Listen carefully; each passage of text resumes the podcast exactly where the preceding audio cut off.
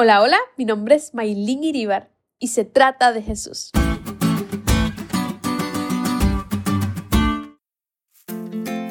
Al leer la palabra de Dios de tapa a tapa, vemos un tema recurrente, Jesús.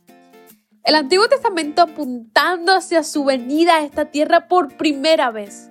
Y el Nuevo Testamento comienza con el cumplimiento de todas las profecías.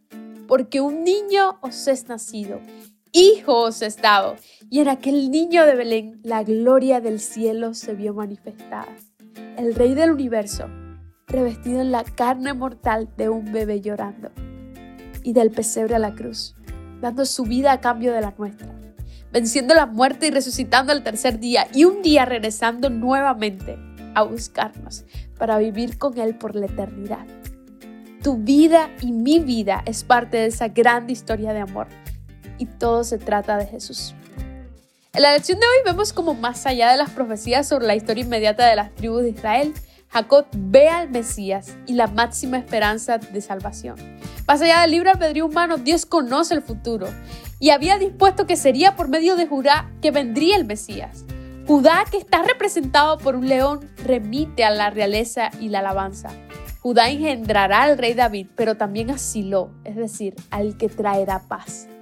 Los judíos han visto esto durante mucho tiempo como una profecía mesiánica que remite a la venida del Mesías. Y los cristianos también han observado que este texto apunta a Jesús. A él se congregarán los pueblos, como escribió Elena White. El león, rey de la selva, es un símbolo apropiado de la tribu de la cual descendió David y del hijo de David, Silo, el verdadero león de la tribu de Judá, ante quien todos los poderes se inclinarán finalmente y a quien todas las naciones rendirán homenaje. La historia de toda la humanidad habla de la gloria y la inmensa misericordia de Dios. Y todo apunta a Jesús. No tiene por qué ser diferente contigo y conmigo. Recuerda, se trata de Jesús, de reflejar a Jesús, de vivir para Jesús, de saber que Él un día regresará a buscarnos, de prepararnos para ese reencuentro. Que tu vida hoy y siempre sea un reflejo de la gloria de Dios, de tal manera que los que te rodeen pueden ver Jesús en ti.